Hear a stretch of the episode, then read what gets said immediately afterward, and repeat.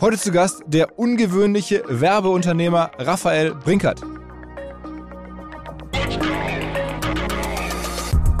Und wenn ich dann lese, dass Axel Springer Verlag irgendwie fordert, holt euch den Mutpokal oder so. Also auch der Druck der Presse, die dann am Tag 1 oder Tag vor dem Spiel, am Spieltag, unfassbaren Druck machen. Wir müssen etwas machen als Nation. Ihr Fußballer müsst was machen. Lieber DFB, du musst was machen.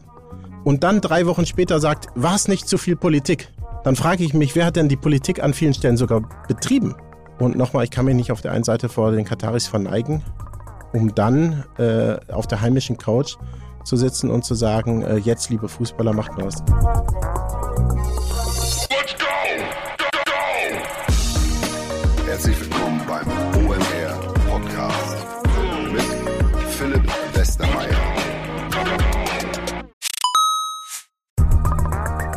Ihr werdet euch wahrscheinlich fragen, warum unser Partner SalesViewer hier so oft im Podcast wirbt. Aber das ist relativ einfach zu erklären, denn wenn wir hier mittels Podcast Reichweite für SalesViewer erzeugen, dann besuchen natürlich auch hunderte von Menschen die Website von SalesViewer und SalesViewer kann dann mit dem eigenen Tool die Website-Besucher oder deren Firmen vor allen Dingen mit Klarnamen entschlüsseln. Also Podcast-Werbung führt zwangsläufig zu immer mehr Website-Besuchern und Website-Besucher lassen sich in Firmen-Klarnamen von SalesViewer entschlüsseln und zu neuen B2B-Kunden machen. Und natürlich auch wir bei OMR sind sehr zufrieden mit SalesViewer, nicht nur als Kunde, sondern auch als Partner. Wir setzen deren Tool ebenfalls ein zur eigenen B2B-Lead-Generierung und entschlüsseln damit die Website-Besucher von OMR, OMR Reviews oder anderen Tochterfirmen. Man sieht einfach, wer eure Webseiten besucht hat und wofür sich potenzielle Kunden interessiert haben. Neben uns, also OMR, sitzen aber auch noch deutlich größere Firmen wie Stepstone, Avato Systems, Sport5, Talon One oder die Vodafone-Tochter Grand Centrix bereits auf SalesViewer und generieren damit täglich neue B2B-Leads. SalesViewer ist bekanntlich auf unserem hauseigenen Software-Bewertungsportal OMR Reviews das bestbewertete Tool in gleich drei Kategorien und kann jederzeit kostenlos getestet werden. Wer also sehen möchte, wer auf der eigenen Website drauf war und diese Person dann am besten zu Kunden verwandeln möchte, der kann das alles kostenlos ausprobieren. salesviewer.com slash OMR. Zurück zum Podcast wer sich Raphael Brinkert als Werbeunternehmer vorstellt, der greift am Ende zu kurz. Denn erstens macht er viel mehr und zweitens gibt es sogar Menschen, die sagen, allen Ernstes, Raphael Brinkert würde unserem Land schaden mehr als ganz viele andere, weil er Olaf Scholz zum Kanzler gemacht habe. Das sei schlecht, so sehen das ja einige, andere auch nicht. Und weil er möglicherweise seine Hände im Spiel haben könnte, wenn die deutsche Nationalmannschaft die Hand vor den Mund hält bei der WM in Katar und dann möglicherweise deswegen auch noch ausscheiden. Also viel Schaden für unser Land. So sehen das einige. Am Ende arbeitet er einfach für den DFB, für die SPD. Er macht sehr viele Kampagnen, sehr viele auch streitbare Projekte, hat bei vielen sehr aufmerksamkeitsstarken Sachen seit Jahren schon seine Hände irgendwie mit drin, verschiedenste Wahlkämpfe und er ist einfach jemand, der es auch offen und klar sagt, nicht alles, aber ziemlich vieles. Er hatte unter anderem auch das Angebot, war mir neu, Chef von Schalke 04 zu werden vor zwei Jahren, hat das dann aber abgelehnt. Dann haben wir natürlich über seine Anfänge gesprochen. Er kommt, was mir natürlich sympathisch war, aus dem Großraum Ruhrgebiet, hat in den letzten Jahrzehnten mit verschiedensten auch sportprominenten Stars zusammengearbeitet, unter anderem auch eng mit Christoph Metzelder. Darüber haben wir mal gesprochen und einfach ein ganz großes Paket am Ende seine Einschätzung von anderen Aktivitäten global rund um Sportmarketing, um Marketing, Politmarketing. Er hat eine ziemlich klare Meinung und die auch immer gesagt.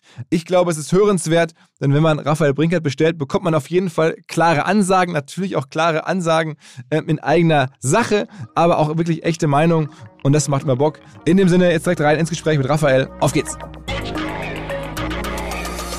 Moin Raphael. Moin, grüßt euch. Also was uns zusammenführt ist, äh, wir sind beide aus dem Ruhrgebiet, wobei du so Ruhrgebiet-Randlage, Haltern am See ähm, und ich mit Essen da schon ein bisschen zentraler bin. Ähm, aber uns hat zumindest irgendwie die Liebe zu den Blauen zusammengebracht. Und wir reden nicht von Bochum. Absolut.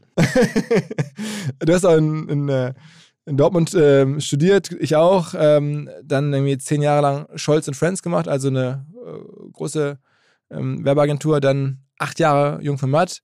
Äh, in der Zeit, äh, also es sind 18 Jahre, jetzt hast du gerade schon bei dir gibt es nichts ohne Claim gesagt. Nach 18 Jahren war ich dann volljährig, habe was eigenes gemacht. Ähm, es gab ja schon in der Zeit auch einige Aktionen, die du so ähm, nebenher gemacht hast. Irgendwie, erzähl mal so ein bisschen die, wie der, der, Blick auf die ersten noch etwas ruhigeren Berufsjahre. Na, du sagst es recht, äh, richtig. Also ich komme aus Münsterland, Ecke Ruhr, äh, Randgebiet, Ruhrgebiet. Ähm, bin ähm, der Stadt noch extrem verbunden und habe sehr früh irgendwie überlegt, dass ich gerne Kommunikation, Sport, Werbung machen möchte. Und ähm, ich glaube, aufgrund meines Notenschnitts hat mir damals die Lehrerin gesagt, dass das wohl nichts wird. Also wenn sie jetzt zuhört, müsste ich sie nochmal sagen, hat vielleicht doch ein bisschen geklappt. Ähm, und äh, habe dann in Dortmund studiert, in Köln Kommunikationswirt nochmal studiert im Abendstudiengang. Ähm, habe dann nach dem Vordiplom bei Coca-Cola ein Praktikum gemacht, Gregor Gründgens. Ja. Dann Ja, Vodafone. Gregor von Vodafone, ja. Und äh, ja, bin dann äh, tatsächlich nicht mehr in die Uni zurückgekehrt, also an die ESM in Dortmund, sondern habe gesagt, so, wenn du jetzt in die Werbung gehst, dann reicht auch dieses Kommunikationswirt und Vordiplom und habe mich dann bei Scholz Fans beworben, bin dann da angenommen worden, bin dann da zehn Jahre geblieben und tatsächlich dann äh, irgendwann kam der Anruf von Jeremy, als ich Scholz Fans NRW damals eröffnet hatte mit 30 und äh, dann mit 32 hat er gesagt, so komm doch ins, äh, zu Jungformat und mach Sixt und GE und Zalando und solche Dinge gemeinsam mit Jan Rexhausen und der Spengler Ahrens und ähm, sind habe ich die ja Liebe zu. Hamburg wieder geholt. Aber du hast ja auch schon immer so, so sagen wir mal, so ein bisschen Experimentierprojekte gemacht, nebenher Facebook-Seiten gebaut für Vereine, die verkauft und sowas alles. Na, die für, also die für Schalke haben wir jetzt nicht verkauft, sondern die haben wir dann zugunsten einer Spende, äh, da durften die User darüber abstimmen. Das ging dann an die Gerald Asamoah Herzstiftung, 50.000 äh, und ähm, das war eine Seite von Fans für Fans, weil damals hat der Verein einfach nicht an soziale Netzwerke geglaubt, sondern sagte, das eigene Vereinsforum reicht dann aus. und äh, dann habe ich die Seite der Bundesliga äh, tatsächlich geöffnet, weil die Bundesliga damals auch noch keine hatte und dann äh, nachher an Ströer abgegeben, ja. Ähm, und dann sozusagen der, der ganz große Durchbruch kam dann also bei Jungformat. Da hast du, glaube ich, auch damals schon noch Merkel-Wahlkampf mitgemacht, ne? Na, ehrlicherweise, den Hauptwahlkampf haben dann Jeremy Format und Thomas Strehrath gemacht und wir hatten mit Jungformat Sports, was wir ja dann eröffnet äh, haben, ähm, eine Bekennerkampagne gemacht, also eigentlich eine Promi-Kampagne für Merkel, die sich zu Merkel bekannt haben. Und äh, wir hatten mit Joachim Kortlebel und dem Team äh, das begehbare Wahlprogramm gemacht. Also das waren die zwei zentralen Punkte. So und äh, ich komme ja aus Haltern am See, das ist Münsterland, da kann die CDU gefühlt irgendwie einen Besenstiel ausstellen. Der wird dann gewählt. Äh, du kommst aus dem Ruhrgebiet, das ist dann eher rotlastig. So, und von daher äh, war die Situation damals tatsächlich, äh, dass ich, glaube ich, ein Mann der Mitte bin, Merkel eine Frau der Mitte war und ist. Und habe dann irgendwann praktisch den umgekehrten Weg von Frau Merkel gegangen. Die wollte ja erst in die Sozialdemokratie, die wollte in die SPD eintreten. Äh, es war aber ihr irgendwie zu kompliziert vor Ort. Und dann ist sie in die CDU eingetreten. Also wer weiß, wie die Geschichte weitergegangen wäre, wäre sie tatsächlich dann äh, äh, SPD-Kanzlerin geworden sogar. Aber zum ersten Mal wurde es, wurde es dann für mich zumindest richtig sichtbar, als du die Idee hattest, eine Sportmarketingagentur, also damals gemeinsam mit Jungformat zu machen, also Jungformat Sports war das. Ähm, damals auch gemeinsam mit äh, Christoph Metzelder, mit dem du ja auch aufgewachsen bist in Haltern am See. Ähm, das ging auch ein paar Jahre sehr gut. Äh, erzähl mal so ein bisschen die frühen Jahre. War der Markt auf einmal da? Hast du es gespürt, dass jetzt irgendwie so Sportmarketing das neue Thema ist? Na, es folgte einer intrinsischen Motivation von mir. Ne? Habe ich ja gesagt, als ich jung war, dass immer so Sport auch ein Thema ist, Sportkommunikation. Ähm, dann hat äh, Christoph zum damaligen Zeitpunkt seine Karriere beendet. So, und äh, Katja Kraus hatte damals auch sich praktisch überlegt, was könnte sie als nächstes machen. Und dann sind wir drei in den Ring gegangen und haben die Agentur gegründet. Ich als operativer Geschäftsführer, die beiden eher als ja, Außenminister, als auch Aushängeschild ein Stück weit natürlich. Und dann sind wir, glaube ich, in den ersten fünf Jahren von 0 auf 80 Leute gewachsen. Äh, Es hat sehr gut funktioniert. Kreativste Sportmarketingagentur eigentlich in Europa.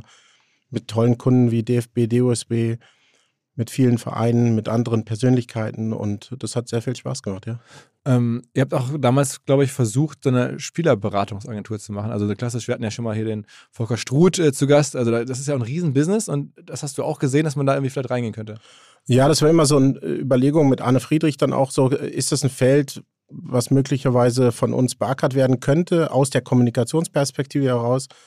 Ähm, wir haben dann eigentlich nach einem Jahr gesagt, so, das ist dann doch sehr weit weg von dem klassischen Thema der Kommunikation. Äh, Wenn man ins richtige Spielerberaterbusiness geht, haben davon die Finger weggelassen. Äh, war, glaube ich, auch eine spannende Phase, das nochmal zu, zu sehen, welche, ja, individuellen Felder gibt es auch in diesem Markt. Also ich kann ja auch PR oder Kommunikation für einen Star machen. Mach ich, machen wir auch heute mit der neuen Agentur. Oder man kann natürlich auch in, ins Dealmaking gehen. Und Dealmaking war eigentlich nie das zentrale Thema, sonst hätte man es auch von Anfang an vielleicht mit jemandem wie Volker Struth dann auch angehen müssen. Okay. Aber ähm, dann kam gut die ganzen Entwicklungen rund um Christoph Metzelder. Ähm, die kam, die kam später. Erst hast du dich von dem Format getrennt, ne? Du hast ja irgendwie dann Na, wir haben uns äh, tatsächlich gemeinsam getrennt. Man hat gesehen, dass mir dann singulär Sport nicht mehr ausreichte, dass es auch ähm, tatsächlich auch eine Machtverschiebung innerhalb der Jungformat-Gruppe gab. Jeremy Format ist ausgestiegen, Thomas Strerath ist ausgestiegen. Ähm, und tatsächlich war es dann so, dass da, auch unterschiedliche Interessenslage waren. Ich hatte auch privat ähm, dann tatsächlich irgendwie mich von der Freundin getrennt, eine neue Freundin innerhalb der Agentur gehabt. So, also sicherlich ein bisschen spannungsbeladen, aber auch tatsächlich von mir der Wille, eigentlich sehr viel auch mehr Politik machen zu dürfen. Durch diesen Merkel-Wahlkampf war ich so ein bisschen angefixt, mehr als nur Sport zu machen. Damals war immer so das bisschen äh, Gedanke, gibt es dann eine Politik oder, so, äh, auch so äh, gesellschaftliche Einheit innerhalb äh, der Jungformatgruppe neben dem Thema Sport oder aber mache ich das dann außerhalb der Gruppe? Und äh, das war dann der zweite Weg. Und mit Starthilfe von Jungformat sind wir dann tatsächlich in die Gründung gegangen von Brinkert Metzelder. Und dann nach einem Jahr äh, kam in der zeitlichen Abfolge von drei Wochen praktisch, haben wir gesehen, dass mit Jungformat macht keinen Sinn mehr weil es dann doch äh, keine Zugewinngemeinschaft war beidseitig, sondern dass man eher auch in einer Konkurrenzsituation sich mittelfristig befand, dann mit Jungformat Sports und Co., dass man individuelle andere dann auch, ja, sicherlich auch ähm, Wege gehen wollte, auch was tatsächlich Mitarbeiterbeteiligung und sowas betrifft. Äh, und äh, ja, dann kam das mit Christoph. Ich weiß noch, wir haben montags gesagt, wir machen wieder Sportmarketing nach einem Jahr Brinkert Metzelder mit einer Agentur, die sich auf äh, Politik, Soziales fokussiert hatte. Und ähm, ja, einen Tag später hatte sich dann aus dem Spiel genommen und wiederum keine 24 Stunden später haben wir das tatsächlich dann auch notarial beurkundet, weil ja klar war, wenn so ein Gerücht aufkommt, wenn da möglicherweise auch was dran ist, dass es keinen Sinn mehr macht, Aber hat sich gemeinsam. Komplett aus dem, also unerwartet, vollkommen überraschend, aus dem Nichts äh, auch getroffen, diese, die, die Themen. Ja, unfassbar. Also äh, ich weiß, ich war abends bei der DFB-Akademie, äh, steige in Aufzug und ich bin unten gefühlt so auf dem Auszug ausgestiegen und mein Handy explodierte und ich äh, war natürlich schockiert. So und ähm, war keine einfache Zeit, weil erst so mit Jungformat äh, im Boot, mit Christoph im Boot irgendwie was zu machen und vier Wochen später stand ich dann alleine da, ja. Ähm, aber es ging dann zumindest so schnell, dass es irgendwie, glaube ich. Es war unabdingbar. Also zum damaligen Zeitpunkt äh, waren wir dann auch alle sehr klar in der Entscheidungsfindung, weil es hatte keinen Sinn mehr gemacht, irgendwie einen, einen Prozess abzuwarten, der möglicherweise neun, zwölf Monate andauert, der die Agentur komplett lähmt. Von daher war es eine betriebswirtschaftliche Notwendigkeit, diesen Schritt zu gehen. Aber natürlich haben mich auch Freunde von Christoph angerufen und gesagt, wie kannst du das machen, warum kannst du ihn fallen lassen? Dem kann ich nur sagen, äh, also den habe ich dann das erklärt, dann haben sie es auch verstanden. Und mit Christoph und mir war das in dem Zeitpunkt klar, weil er auch selber natürlich im Business drin war und das auch abschätzen konnte. Und von daher gab es gar keine andere Situation. Und bei dem Thema gibt es, glaube ich, auch gar keine andere Diskussion. Das ja noch Kontakt heutzutage oder habt ihr noch ab und zu mal zu? Na, wir sprechen mal am Geburtstag oder mal äh, über unseren Heimatverein oder so. Ich habe ihn jetzt länger nicht gesehen, aber ähm, ich hoffe, dass er möglich eine zweite Chance in der Gesellschaft bekommt, indem er tatsächlich Dinge auch ausräumt und äh, ja, aber das bleibt abzuwarten. Ja. Also er hat sich ja sehr, sehr zurückgehalten bislang in der Kommunikation. Ich meine, das ist eigentlich überraschend für jemanden, der sozusagen auch eine Kommunikationsagentur mit geführt ja. hat, der dich sozusagen kennt oder das alles das Business kennt, hätte man gedacht, dass der damit noch, also er ist einfach, klar, die Vorwürfe sind natürlich absolut gravierend, ähm, aber ich dachte, dass er irgendwann mal was, was sagen würde, aber hat er nicht. Ne? Meine Hoffnung wäre gewesen, er hätte sofort klaren Tisch gemacht, weil ich, ich glaube, dass immer ein äh, medialer äh, Schaden und mögliche Folgeschäden bei solchen Themen auch immer höher sein werden als der, die juristische Bestrafung. Ähm, aber äh, wenn du in solchen Situationen bist, ist, glaube ich, sehr schnell, dass die Juristen einem zu etwas raten und dass die dann die Instanz sind und nicht möglicherweise äh, Kommunikationsleute. Na, jedenfalls hast du dann alleine weitergemacht und äh, das kann man, oder kann man sagen, heute ist es richtig gut in Schwung gekommen. Also ihr steht heute da bei irgendwie 90 Leuten, hast du gesagt? Ja, 70 äh, Festangestellte, dann ein paar feste Freie, aber ja. Und war da die ganz große Durchbruchskampagne der Wahlkampf für Herrn Scholz, den du da auf einmal gemacht hast? Ich glaube, der absolute Durchbruch war, dass ich dann Dennis Lick gewinnen konnte, also mit dem ich vor 20 Jahren äh, bei Scholz Fans als Junior-Texter, er als Junior-Texter, ich als Juniorberater gearbeitet haben. Damals haben wir Doppelherz gemacht äh, äh, mit 24 oder äh, sowas und ähm, ihn wollte ich schon zweimal äh, praktisch holen und mit ihm was machen. Das war bei Jungformat Sports der Zeitpunkt, das war bei Scholz Friends NRW der, der Zeitpunkt. damals ähm, gab es die Situation noch nicht. Dann ist er in die Schweiz gegangen und ähm, war fünfmal in Folge, glaube ich, äh, kreative Nummer eins mit Jung Format. Und dann habe ich ihm gesagt, so, äh, es wird doch jetzt Zeit, du hast doch jetzt auch deine 18 Jahre rum, es wird doch jetzt Zeit, dass du auch was Eigenes machst. Und dann haben wir die Agentur Brinkert Lück gegründet und deswegen der größte Coup war sicherlich ähm, Dennis zu holen, äh, weil er in der Schweiz einen fantastischen Job macht äh, mit dem Team. Ähm, die größte Kampagne war natürlich die für Olaf Scholz. Wie kam das? Also, das, ihr seid ja dann, oder damals, das ist jetzt schon wieder ein paar Jahre her, eine kleinere Agentur gewesen. Ich glaube, der Lars Klingbeil hat irgendwie da die Auswahl getroffen. Wie seid ihr da reingerutscht? Na, es war auch Olaf und äh, wir wussten nur noch nicht, dass er Kandidat äh, wurde. Ähm, es gab einen, einen tatsächlichen Pitchkreis. Damals, das war ja noch auch in der Pandemie. Also es, man hat da fast in Turnhallen präsentiert, ne? Ähm, und die Anfrage kam von Lars Klingbeil, äh, weil er sich erhofft hat, ähm, einen Merkelianer für die Sozialdemokratie zu gewinnen. Und das war eigentlich dann auch ein Stück weit die gesamte Strategie, nämlich ähm, was Merkel stark gemacht hat, kann auch Scholz zum Kanzler machen. Was war denn am Ende das Erfolgsrezept, äh, das sozusagen für Scholz stark gewirkt hat? Ich glaube, das ist wie so ein Puzzlestück. Wenn ein Teil fehlt, dann hätte es vielleicht nicht funktioniert. Es waren 1,6 Prozent mehr gegenüber Armin Laschet. Also man sieht, wie hauchdünn auch diese Entscheidung dann war. Ähm, es war natürlich die Person Olaf Scholz. Unser Wahlkampf hat sich hat darauf gesetzt, dass praktisch ein Persönlichkeitswahlkampf wird. Also auch wenn wir ein anderes Parteiensystem haben, aber doch Menschen wollen sich dann, äh, wollen dann Menschen vertrauen und auch Menschen wählen. Und deswegen war es ein Persönlichkeitswahlkampf. Das haben wir radikal durchgezogen. Wir haben gleichzeitig, glaube ich, äh, sehr rot war der Wahlkampf auch, wenn du dich erinnern kannst. Also die Plakate waren von 50, 100 Meter äh, sichtbar. Sie waren einfach äh, mit einfachen Wordings. Wir hatten natürlich einen, einen, Wettbewerb mit Armin Laschet und Annalena Baerbock, die möglicherweise auch nicht so top vorbereitet waren. Äh, Olaf Scholz war im Amt. Man brauchte eigentlich nur vier Buchstaben äh, aus seiner Visitenkarte streichen, nämlich aus Vizekanzler Kanzler machen. So, und die Geschlossenheit der Partei, Lars Klingbeil und das Team, das war eigentlich so ein wir waren ein großes Team und waren ein eingeschworener Haufen für eine Mission und die hieß, äh, Olaf Scholz zum Kanzler zu machen. Aber als ihr das übernommen habt, da sah das ja damals, wenn man sich zurück, zurückerinnert, nicht danach aus. Also das Na, wir wurden belächelt. Also ich habe auch von Branchenkollegen äh, die Meinung gehört, nach dem Motto, bist du bekloppt, warum tust du dir das an? Äh, muss man auch wissen, zum damaligen Zeitpunkt hatten wir nicht viel Kunden. Das war kurz nachdem auch Christoph dann äh, praktisch aus der Agentur war. Also dass die SPD uns damals vertraut hat, irgendwie ziehe ich heute noch äh, meinen Hut vor. Und wir haben in, in dem Pitch dann aber auch eine Konstellation gewählt mit dem Thomas Koch als Media-Experten, Laura Gramm-Schwarz, Theresa Gramko, die das Corporate Design gemacht hat, also Nico Lummer, Lili Blauzo, den wir dazugeholt hatten. Also wir hatten ein bisschen Expertenteam auch und der Kunde hat sich für dieses Expertenteam entschieden und dann äh, für einen radikalen Look und für mutige Kommunikation. Ist sowas eigentlich lukrativ, so einen Wahlkampf zu machen für eine Partei? Wenn du eine Erfolgsbeteiligung hast, ja. Ach was, das heißt, es läuft so, wenn er dann wirklich gewählt wird, dann gibt es nochmal einen Bonus obendrauf in der Agentur? Wenn du das frühzeitig so aushandelst, ja. okay. okay. Also das macht lukrativ, der Rest ist eher. Nein, ich, also Konzernkunden sind natürlich immer lukrativer oder auch Autokunden, ne? Das ist kein äh, äh, Branchengeheimnis, sondern das weiß, glaube ich, jeder mit auch teuren Filmproduktionen und Co. Ähm, uns interessiert aber eher Politik, uns interessiert dann auch eher Sport. Von daher folgt es auch einer Logik der Agentur. Und für uns hat es sich dann auf jeden Fall gelohnt, dadurch, dass wir dann tatsächlich auch am Erfolg beteiligt waren. Aha. Und äh, also ist das dann so eine Erfolgsprämie, wie es aus dem Fußball kennt? Da gibt es ja dann teilweise also schon, schon, schon Hunderttausende Millionen von, von Prämien, das ist dann aber in der Dimension? Weiß ich jetzt nicht. Also, ähm, nein, also es gab jetzt keine Auflaufprämie. ne?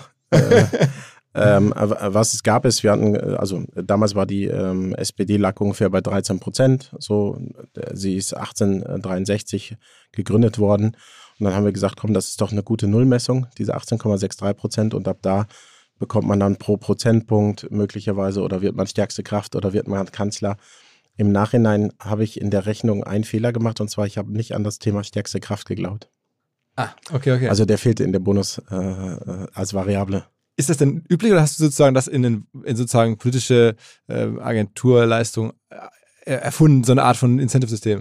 Ich bin ein großer Freund davon, weil wir eine Agentur sind, die ähm, ge äh, gutes Geld verdienen möchten, wenn der Kunde erfolgreich ist. Wenn es Kunden schlecht geht, dann möchte ich auch nicht ähm, äh, ihn ausnehmen oder dergleichen. Von daher ich komme jetzt aus dem Mittelstand, aus einer Bäckerei, ne? Äh, Familie so, ich bin das gewohnt, dass man gemeinsam die Beute teilt und deswegen bin ich ein ganz großer Freund bei all unseren Kunden von Gewinnbeteiligung, von Erfolgsbeteiligung, da wo man es messen kann. Okay, okay. Gibt es noch andere Kunden, wo ihr das macht? Ja. Sag mal ein paar Beispiele. Ähm, ganz normale Wirtschaftskunden gibt es. Ähm, es gibt dann aber auch tatsächlich jetzt mit dem äh, Fußballer, mit dem wir zusammenarbeiten, auch äh, einfache Deals so. Also, ist, also Fußballer, mit dem wir zusammenarbeiten, ist ja auch öffentlich, oder? Darf man drüber sprechen? Also, oder darf ich das sagen? Ich, Ja, ich, also ich glaube, klar. ich habe das, also meine Wahrnehmung ist, du würdest relativ viel für Leon Goretzka machen. wäre jetzt meine auch, ja. Meine, Fußballer, wie gesagt, ziehen ja eh so ein bisschen einen roten Faden durch dein Leben. Also du hast irgendwie Asamoah gesagt irgendwie damals, dann ähm, Metzeler die Phase, dann hast du ja Benedikt Hövedes auch irgendwie äh, viel mitgemacht, als er noch aktiver war, weil er auch aus Heltern kommt, genau wie du. Ja. Ähm, dann ähm, äh, äh, gab es die Phase André Friedrich, der dann auch teilweise irgendwie mal einen, kurzen Auftritt hatte bei ähm, Jungformat Sports damals noch und dann halt die Leon Goretzka-Phase. Ja, auch, also Hans Sabein, ne, als Social Media Ikone war sicherlich äh, mit die längste Zeit eigentlich, was äh, extrem viel Spaß macht, was ein großartiger Freund ist bis heute. Ähm, aktuell arbeiten wir, also wir haben natürlich Wiki Corona gemacht in der Pandemie als äh, Hilfsaktion mit Joshua Kimmich und Leon Koretzka und vielen wie Mats Hummels und Co., die sich da wunderbar beteiligt haben. Ähm, und jetzt aktuell, äh, aber jetzt als feste Mandat ist es äh, Thomas Hitzelsberger und Leon Goretzka, ja. Und wie entsteht sowas? Also ist das, dass du einmal angefangen hast, mit Spielern zu arbeiten, dann fehlt der einen anderen oder wie kommen die auf dich zu? Oder? Ne, ist teilweise auch von den Spielerberatern dann, die sagen, Mensch, irgendwie, ähm, wir würden gerne in Ergänzung zu dem Bereich Sales das Thema Marketing äh, möglicherweise nochmal ähm, äh, berücksichtigt wissen und das auf nicht auf einer Ebene, kann jemand meinen Instagram-Kanal bedienen, sondern auf einer Ebene als kommunikativer Sparringspartner. So und so ist es bei Leon auch. Ich muss jetzt nicht Leon sagen, welchen Tweet er äh, senden soll oder wo kriegt er Bilder her oder dergleichen, sondern das ist eher eine qualitative Diskussion mit ihm, mit Christine Neubauer ähm, und ähm, dem äh, Team um mir rum so und das ist dann eher, also macht richtig viel Spaß tatsächlich, weil es ähm, nicht eine Kundenbeziehung ist, sondern eine, eine tolle fre- freundschaftliche Beziehung. Aber es ist äh, auch nicht Vermarktung. Also es ist, du machst dann Kommunikation, aber es ist nicht so, wenn da jetzt irgendwie Adidas anruft oder irgendwelche anderen Brands und wollen mit ihm arbeiten, dass du dann da auch Deals verhandelst oder sowas. Ne, dafür hast du ja eigentlich dann äh, den Spielerberater, also jetzt in dem Fall dann äh, würde es eher Christine Neubauer machen. Ah, okay, das heißt, dann macht die, ich dachte, die würde jetzt nur Vereinsangelegenheiten machen. Nee, also das, wir stimmen uns dann schon äh, auch in dem Team äh, über alles ab, so, aber ähm, in der Regel ist es dann eher das Sales Department. Okay, aber lass nochmal ganz kurz so, also zum, zum, zum Wahlkampf das einmal abschließen. Am Ende habt ihr dann gewonnen und ähm, dann war die Kundenbeziehung zur SPD dann vorbei oder, oder ich meine, geht es noch weiter? Wie, wie ist da der Status? Ja, wir haben ja noch, ne, erstmal nur eine Wahl gewonnen, wir waren ja noch nicht Kanzler. Ne? Also da gab es dann Koalitionsgespräche, wo wir natürlich außen vor waren. So und äh, es ist so, dass wir jetzt auch äh, für die SPD weiterarbeiten. Wir äh, arbeiten für die SPÖ, wir arbeiten in der Schweiz für die SP. Ähm, wir machen jetzt den äh, Landtagswahlkampf in Bayern für Florian von Brunn, äh, auch, auch SPD. So, aber ähm, das hat sich jetzt so ergeben aus einer Vertrauenslogik heraus. Und das zeichnet, glaube ich, auch das gegenseitige Verständnis äh, von Kommunikation. Wer kann was machen? Äh, welche Art von Kommunikation braucht man? Irgendwann wird sicherlich auch eine Europawahl kommen, äh, Europawahl kommen oder aber andere Mandate so. Und äh, wir müssen jetzt nicht Politik machen, aber ähm, ich glaube, der richtigen Politik zu helfen, vernünftig zu kommunizieren, macht sehr viel Spaß. Und auch mit Lars Klingbeil, der Austausch oder Kevin Kühnert oder so, das ist bis heute ist wirklich eine Freude. So und die Regierungskommunikation machen wir nicht. Ne? Das ist dann wieder äh, ist auch ein Unterschied: Fraktion, Partei und Regierung. Und die Partei kommuniziert natürlich in erster Linie in Wahlkämpfen oder am prominentesten in Wahlkämpfen. Kleiner Hinweis für die neuen Ziele. Und zwar Pipedrive kennen wir bei OMR auch sehr gut. Das CRM-System insbesondere für die Förderung des Wachstums kleinerer Firmen. Pipedrive ermöglicht es ganz einfach den Überblick zu behalten über Vertriebsaktivitäten, Gespräche, Abschlüsse. Man verpasst keine Nachfassaktion. Pipedrive ist vor allen Dingen einfach zu bedienen, vollständig anpassbar auf die jeweilige Firma, auf die jeweiligen Teams und erstellt sehr hübsche visuelle Berichte. Darüber hinaus gibt es zahlreiche smarte Automatisierungen. Also geht zu pipedrive.com, um dort eine kostenlose 14-tägige Testversion zu starten.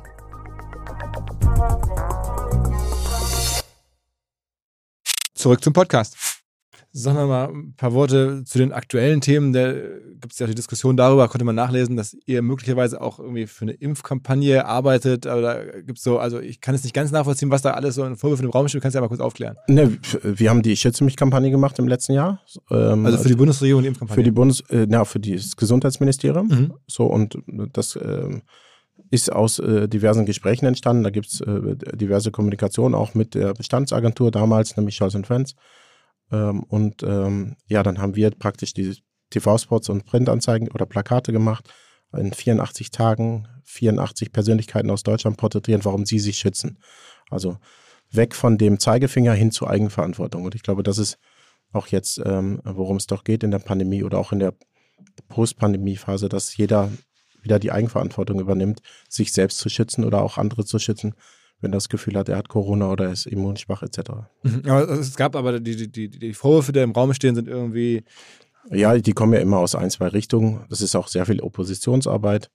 Das nimmt man dann zur Kenntnis und natürlich ist die Schlussfolgerung, also manchmal wird es dann auch wirklich abstrus. Also ähm, wenn Nancy Faeser mit mir in einem Stadion ist vor 60.000, wird dann eine Schlussfolgerung gemacht. Sie ist ja, ich hätte ihr gesagt, was sie machen soll. Also das ist wirklich dann sehr viel Grimmsmärchen und sehr wenig Verstand auch von Journalisten. Also bin ich an ein paar Stellen schon echt enttäuscht, wie oberflächlich es ist. Aber es gibt ja Leute, ähm, einmal, wir kommen jetzt ja so langsam auch zu den, zu den Sportthemen. Ähm, äh, äh, aktuelleren Sportthemen zumindest, äh, als wir vor kurzem gesprochen haben, hast du erzählt, es gibt jetzt Leute, die werfen mir vor, ich mache Deutschland kaputt. Ich habe Scholz zu Kanzler gemacht, dann habe ich Nancy Faeser mit der Armbinde ins Stadion gestellt und der deutschen Mannschaft via Leon Goretzka empfohlen, die Hand von Mund zu halten, wobei sie dann ein Spiel verloren haben, das nachher entscheidend war. Also für das deutsche Ausscheiden hast, hättest du auch gesorgt. Also es gibt Leute, die haben sich jetzt auf dem Fahndungsplakat, weil du unser Land ruinierst. Ja, das waren ja jetzt schon drei Lügen in einem Satz, die du gesagt hast. Also die Wahrheit ist, äh, ich hab, äh, konnte gar nicht Olaf Scholz zum Kanzler machen, sondern äh, da gibt es im Bundestag ein, praktisch eine Abstimmung drüber. Es gibt einen Koalitionsvertrag, sondern wir konnten nur eine Wahl gewinnen. Das ist das Erste. Das Zweite ist, mit Frau Feser habe ich bis heute kein einziges Mal gesprochen und auch nicht sie irgendwie eine Diskussion gehabt über irgendwelche Handlungen in Katar oder dergleichen. Das Dritte ist, ähm, dass ich mit der Mund-Zugeste tatsächlich nichts zu tun habe. Ich war im Stadion und ich habe sie gesehen in der Sekunde, wo sie die Welt gesehen hat. So, wir hatten natürlich in der Zusammenarbeit mit dem DFB Vorabüberlegungen, ähm, die man dann aber tatsächlich äh, verworfen hat, weil man sich auf die äh, One Love Binde eingeschossen hat und gesagt hat, das ist das europäische Symbol, damit wollen wir gehen und ähm, äh, dem haben wir uns dann als Dienstleister auch unterzuordnen. Das heißt aber, den DFB, also für den arbeitet er auch, ist auch ein Mandant für euch. Ja. Ähm, kannst du so ein bisschen erzählen aus der Diskussion? Also vor Katar, da gab es ja sehr viel Wirbel darüber, wie man da auftritt, wie man da kommuniziert. Die, diese Binde wurde auf einmal sehr relevant. Wie hast du es wahrgenommen? Ich glaube, es, ich habe es als Fan wahrgenommen, ich habe es als ähm, äh, Kommunikationsdienstleister für den DFB wahrgenommen und ich habe es natürlich auch irgendwie im Medial extrem wahrgenommen. Und wir haben uns da gegenseitig, glaube ich, hochgepusht, alle. Und äh, der, der Druck auf den DFB an vielen Stellen dann auch immer er, äh, ihn in die Ecke zu treiben. Er muss jetzt etwas machen, was die Politik nicht zu leisten imstande ist. Und als ich fand, das, diese ganze Diskussion, das Absurde an der Diskussion bringt es am besten zu Punkt, wenn ich Robert Habeck sehe, wie er drei, vier Monate vorher den Kotau macht irgendwie äh, vor den äh, Kataris, wo er sich verneigt vor den Kataris, dass wir hoffentlich Gas bekommen und wo er dann, glaube ich, bei Markus Lanz äh, fordert, dass die Nationalspieler doch bitte Stellung beziehen sollen. Also er fordert etwas von Profifußballern, was er selber als Politiker nicht umsetzen kann, nicht den Mut hat, whatever. Und das finde ich irgendwie, äh, also dann hört es wirklich auf. Ich glaube, der Fußball hat doch diese verbindende Kraft des Fußballs, dass man nicht gegen etwas ist, sondern für etwas. Also du hättest damals empfohlen, du hast in den Gesprächen empfohlen, lass uns einfach hier normal antreten, lass uns hier gar nichts machen, lass uns eine normale Binde, keine Gesten, nichts. Na, es, es, es gab eine Kampagne so und ähm, das wurde ja auch an ein, zwei Stellen schon berichtet, deswegen kann ich das sagen. Ähm, also es gab eine Kampagne, äh, die fanden auch alle gut. Man hat sich final dagegen entschieden, weil man dann äh, gesagt hat, man möchte sich an der holländischen Idee dieser One Love Binde beteiligen, einer europäischen Gemeinschaftsidee, was ja eigentlich auch total richtig ist, dass man gesagt hat, man möchte nicht einen Alleingang machen, einen nationalen, sondern man möchte im Europäischen Verbund mit vielen anderen Nationen ein gemeinsames Zeichen setzen. So. Und dass dann die FIFA, äh, wie es Diktaturen üblich sind, praktisch äh, oder gerne machen, dann in letzter Sekunde das Ding äh, dann praktisch irgendwie einkassieren und wir dann nicht als erste Nation spielen, sondern die Engländer und die Engländer dann nichts machen, so, dann muss man auch Verständnis dafür haben, dass der DFB dann auf einmal in eine Situation gebracht wird, wo er möglicherweise nicht mehr so viel für kann. Und wenn ich dann lese, dass Axel Springer Verlag irgendwie fordert, holt euch den Mutpokal oder so. Also auch der Druck der Presse, die dann am Tag eins oder Tag vor dem Spiel, am Spieltag, unfassbaren Druck machen. Wir müssen etwas machen als Nation. Ihr Fußballer müsst was machen. Lieber DFB, du musst was machen. Und dann drei Wochen später sagt, war es nicht zu viel Politik? Dann frage ich mich, wer hat denn die Politik an vielen Stellen sogar betrieben? So, und ich glaube, da müssen wir, glaube ich, alle auch uns selber in den Spiegel schauen und gucken, wer hat was falsch gemacht, wer hat wen wohin getrieben, wer hat wen mit welchen Äußerungen geschadet. Und nochmal, ich kann mich nicht auf der einen Seite vor den Kataris verneigen, um dann äh, auf der heimischen Couch zu sitzen und zu sagen, äh, jetzt, liebe Fußballer, macht nur was. Das sind 18, 20, 25-jährige Jungs, die spielen Fußball. Und das sollen jetzt die besseren Politiker sein. Ich glaube, dass wir doch die meiste Freude daran haben, wenn wir unsere Werte transportieren, wenn wir auch für die Menschenrechte uns einsetzen, was der DFB an unfassbar vielen Stellen macht, was der DOSB an unfassbar vielen Stellen macht, wo sich unfassbar viele Unternehmen extrem viel von abgucken können. So, und in dieser Situation müssen wir doch sein. Also wir müssen doch Dinge wertschätzen und gleichzeitig müssen, äh, dient äh, der Sport äh, der Völkerverständigung. Das heißt, wir können doch für unsere Werte werben. Das muss keine One-Love-Binde sein, das können auch andere Dinge sein.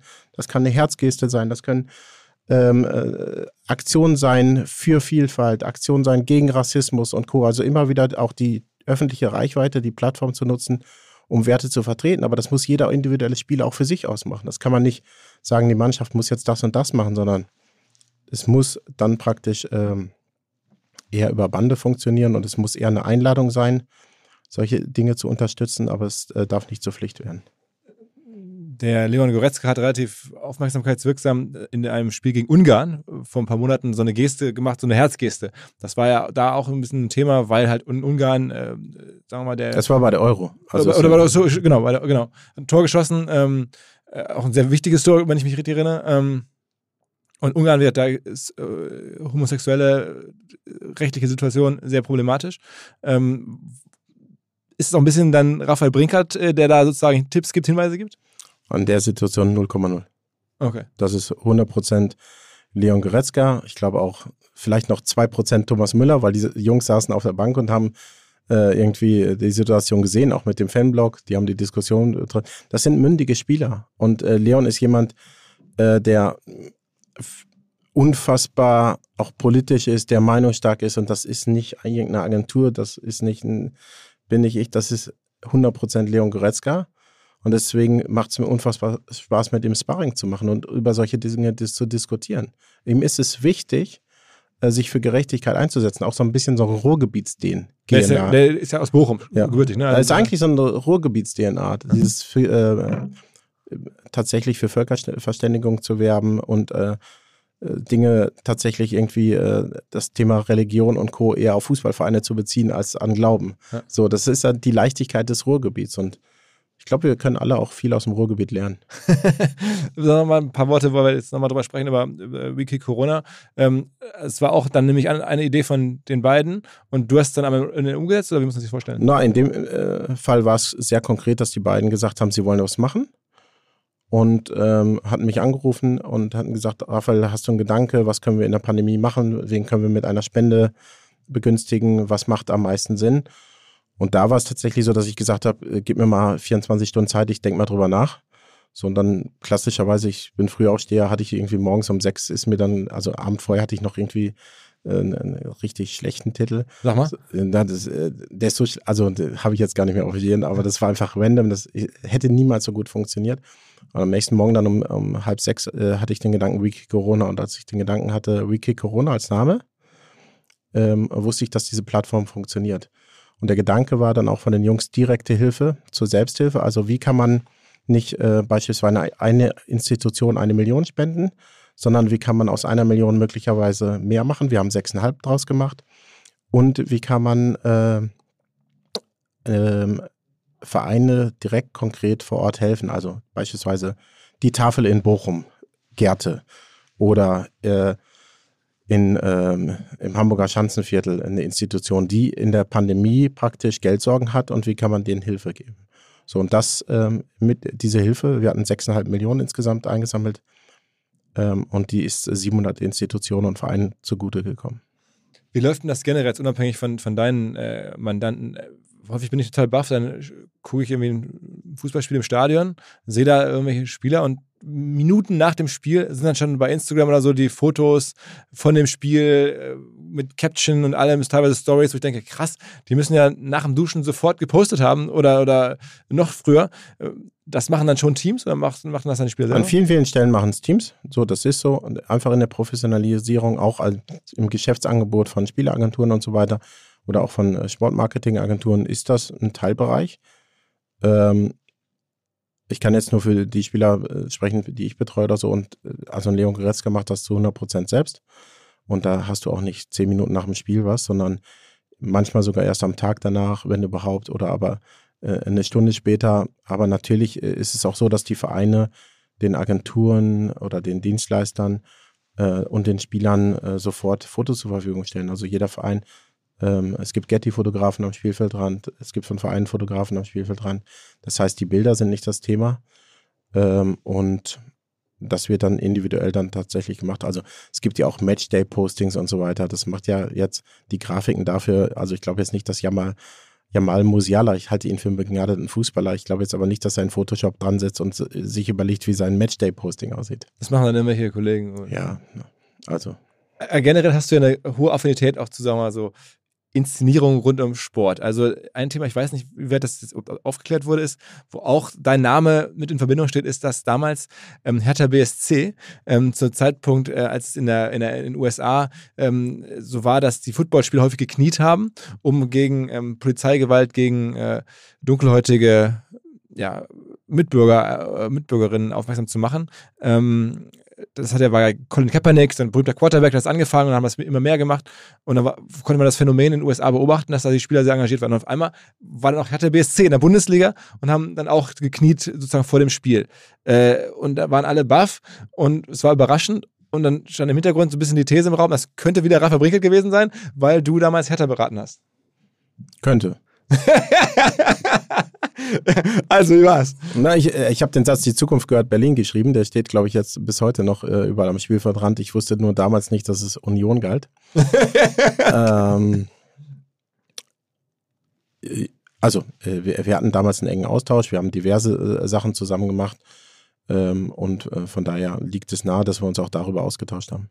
Also es gibt ja auch diesen Claim, der dann auch in Berlin kontrovers war, Deutschlands ältestes Startup hast du dann für Hertha, glaube ich, erfunden. Es gab eine Situation, wo man gesagt hat, we try, we fail, we win. Also tatsächlich dieses hoch runter und äh, dann wieder aufstehen und wieder anpacken, was ja, wo es ja eine Dualität gibt zwischen Startups oder Wirtschaft und, und Sportbusiness generell. Ähm, die Positionierung damals war auf das Thema Startup, damit komme ich jetzt, also das war jetzt nicht so meine DNA so, aber ähm, das hatten wir als Agentur mitentwickelt, ja. Okay, okay, also. Also die Zukunft gehört Berlin, den Satz finde ich schon richtig gut. Und Hertha müsste es nur umsetzen.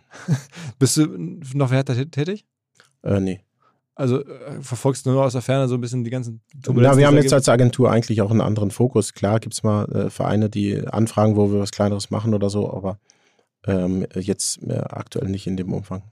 Und DFB ist jetzt ja auch kein einfacher Kunde. Also großer Verband, klar, aber die Außendarstellung äh, war jetzt ja in den letzten Jahren, glaube ich, kann man sagen, nicht optimal.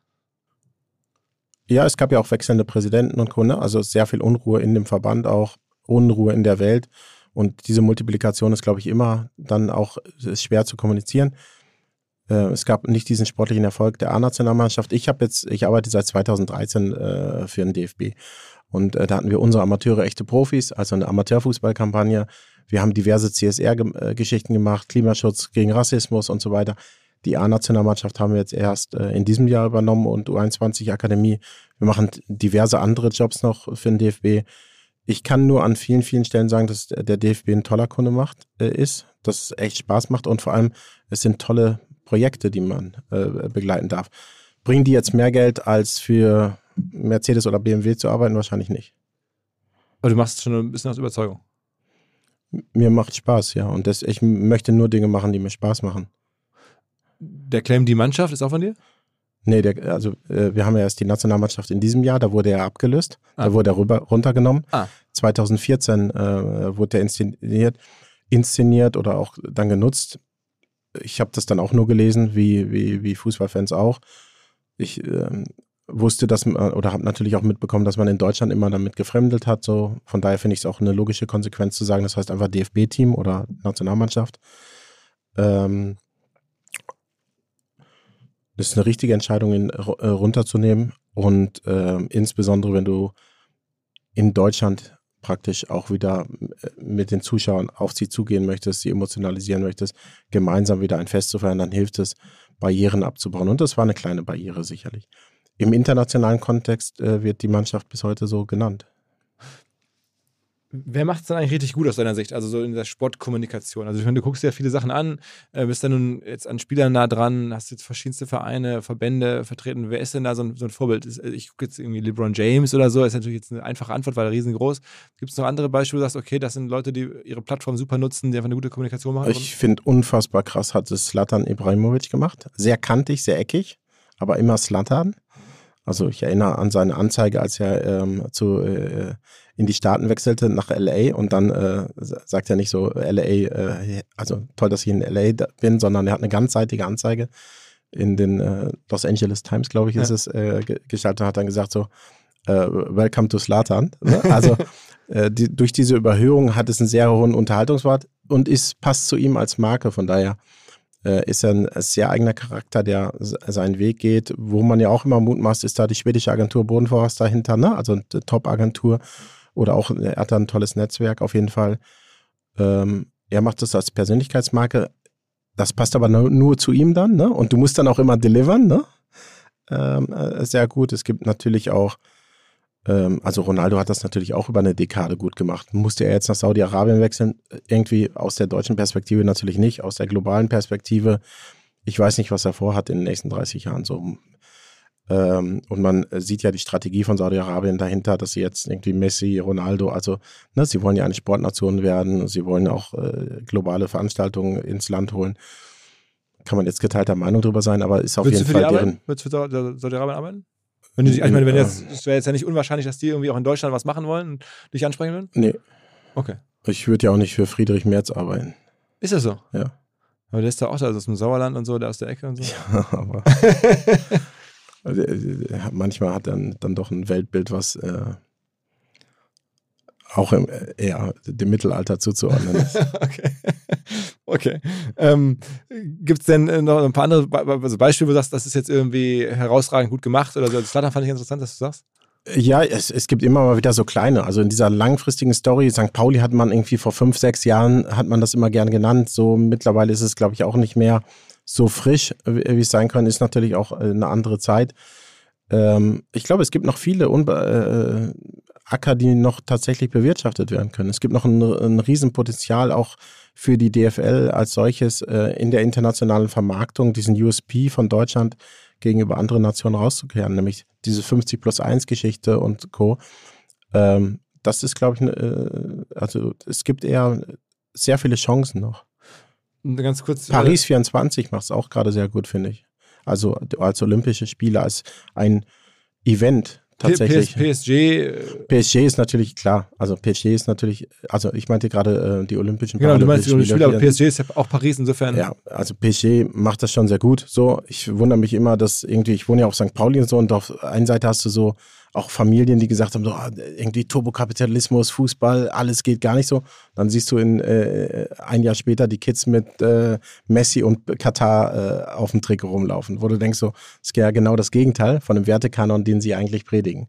Also von daher, diese Bigotterie gehört, glaube ich, auch ein bisschen zu Wie unserer kann Welt. das sein, dass so Messi und Ronaldo, man sind, glaube ich, Messi mit Steuerhinterziehung und alle möglichen Themen und was da alles so an, an Vorwürfen im Raum steht auf den verschiedensten Ebenen. Und trotzdem sind die halt die Stars, kriegen halt auch unfassbare Kohle. Das hat halt alles nie geschadet. es hat denen natürlich an vielen Stellen geschadet, hat hat auch viele Türen zugemacht. Ne? Man muss ja auch sagen, so irgendwie dieses Länderhopping kommt dann nicht von ungefähr, zumindest bei Ronaldo beispielsweise, wo er dann ja bewusst auch aus ähm, Spanien raus wollte, um diesem Steuerskandal praktisch sich zu entziehen. Äh, wir haben jetzt diesen Skandal wieder bei Juventus Turin. Ne? Also der Fußball ist sehr beladen mit ähm, Themen, die äh, nichts mit äh, äh dem Spiel 11 gegen 11 zu tun haben. Aber Ronaldo und Messi haben einfach 15 Jahre lang diesen Sport global ihren Stempel aufgesetzt. Und sie haben natürlich nicht diese Sprachbarrieren an vielen Stellen. Ne? Also sie kommen dann eher ne? Hispanics plus England, dann hast du schon wahrscheinlich drei Viertel der Welt irgendwie mehr oder weniger verständlich abgedeckt. Verfolgst die, die spanische Liga, die englische Liga sind dann nochmal andere Nerven. War es für dich irgendwie vorstellbar als Experte, als es im Raum stand, dass vielleicht Ronaldo auch in die Bundesliga gehen könnte? Das war ja so letztes Jahr, äh, Jahr ungefähr, als er dann doch nochmal zurück zum Menu gegangen ist, glaube ich, oder los wollte, dann doch noch geblieben ist. Und da war ja so, eine, so ein Fenster, wo es aussehe, als wenn er wirklich vielleicht in die Bundesliga kommen könnte. Ich hätte es super gefunden für die Bundesliga, für den Verein, der ihn äh, aufgenommen hätte oder für die Kabine, wie es ja dann so heißt, wäre es wahrscheinlich schwieriger gewesen. Weil in der Kabine sorgt dann natürlich auch so eine Personalie dann für Spannung. Und wir haben das bei Manchester United gesehen im letzten halben Jahr, welche Spannung dann auch tatsächlich ein Ronaldo in eine Mannschaft reden kann, wo er dann nicht mehr Stammspieler ist, wo er vielleicht mal auf der Bank sitzt. Jetzt ist er ähm, gewechselt oder ist auch dann, man hat ja den Vertrag mit Menu aufgelöst und Menu spielt seitdem befreit auf. Hat jetzt gestern 3-2, glaube ich, irgendwie gegen Arsenal verloren, aber ähm, ist irgendwie äh, auf einmal ein Top-3-Club in äh, UK wieder. Nachdem man letztes Jahr ja tatsächlich äh, hinter, äh, weit hinter den äh, Erwartungen zurückgeblieben ist. Aber Ronaldo ist jetzt 36, 37, 38, Messi ist 34. Ähm, ja, die, es war deren letzte WM jetzt. Verfolgst du, was ähm, bei Victoria Berlin gemacht wird. Da gibt es ja äh, verschiedenste Geschäftsfrauen oder auch Sportlerinnen. Total. Äh, also ich, ich finde es extrem spannend. Also mit Lisa Vera ist ja eine ehemalige Mitarbeiterin von, von mir, äh, die jetzt praktisch die Chefin des Vereins oder Co-Chefin. Laura Galmes-Schwarz, die ich vorhin genannt habe, die mit uns das Design der Elbphilharmonie gemacht hat. Also und wir kennen jetzt Countdown-Case. So Lea Kramer, Verena Pauster, die so aus der Digitalwelt kommen, die da mitmachen. Genau, also die, die machen natürlich aber also, Ende haben sich halt Frauen einen. Genau, einen, aber das Design, also die, die, Konsequenz, mit der sie es machen wollen und sagen wollen, wir wollen der Verein sein in Berlin, ähm, das ist bemerkenswert. Die Frage ist, wie lange Union und Hertha... Also es geht um eine Frauenmannschaft. Wir werden das auch schon hier im ich Podcast weiß. besprochen. Dass ja, aber es ist trotzdem ja ein, ein Verein. So, mit einer ausgegliederten, glaube ich, Frauenmannschaft mhm. mittlerweile so. Aber die Frage ist ja, was macht Union, was macht Hertha? Was ist da zu erwarten in den nächsten Jahren? Ähm, es wird ein spannendes Feld.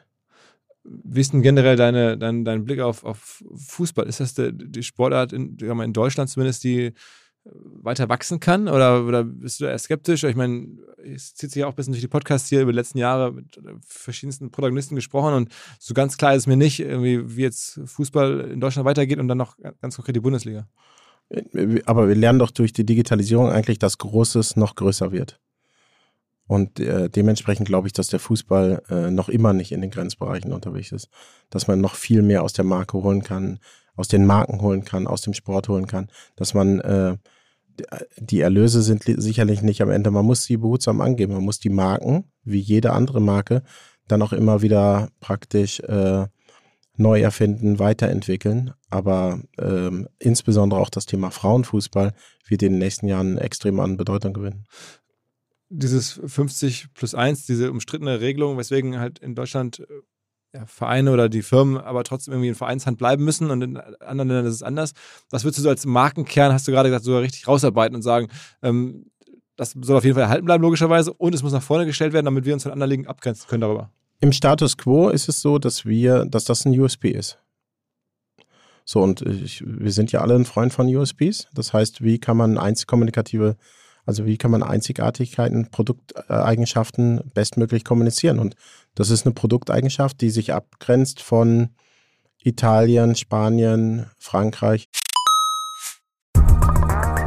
Was mir bislang überhaupt gar nicht klar war, ist, jeder Hersteller von Produkten jeglicher Art kann ein Volksprodukt sein in Kooperation mit der Bild. Das ist insofern natürlich spannend, weil die Bild eine Wahnsinnsreichweite hat, fast 50 Prozent der deutschsprachigen Bevölkerung erreicht und halt dieses Label Volksprodukt vergibt an Partner. Seit 21 Jahren machen sie das. Mittlerweile gibt es 220 verschiedene Volksprodukte und es werden weitere gesucht. Es gab schon Zahnbürsten, Volksakkus, aber auf der Website habe ich gesehen, sie suchen zum Beispiel einen Partner für eine Volkszahnzusatzversicherung oder für eine Volkspizza oder für einen Volksstaubsauger. Also, wer solche Produkte herstellt und auch in größerer Kapazität produzieren könnte, denn erfahrungsgemäß spricht der Verkauf nach einer solchen Kampagne ziemlich an, wendet euch bitte an den Vermarkter der Bild. Die Firma heißt Media Impact. Und Media Impact sagt übrigens auch, dass 80% derjenigen, die schon mal eine Kampagne in dem Bereich gebucht haben, das wieder tun.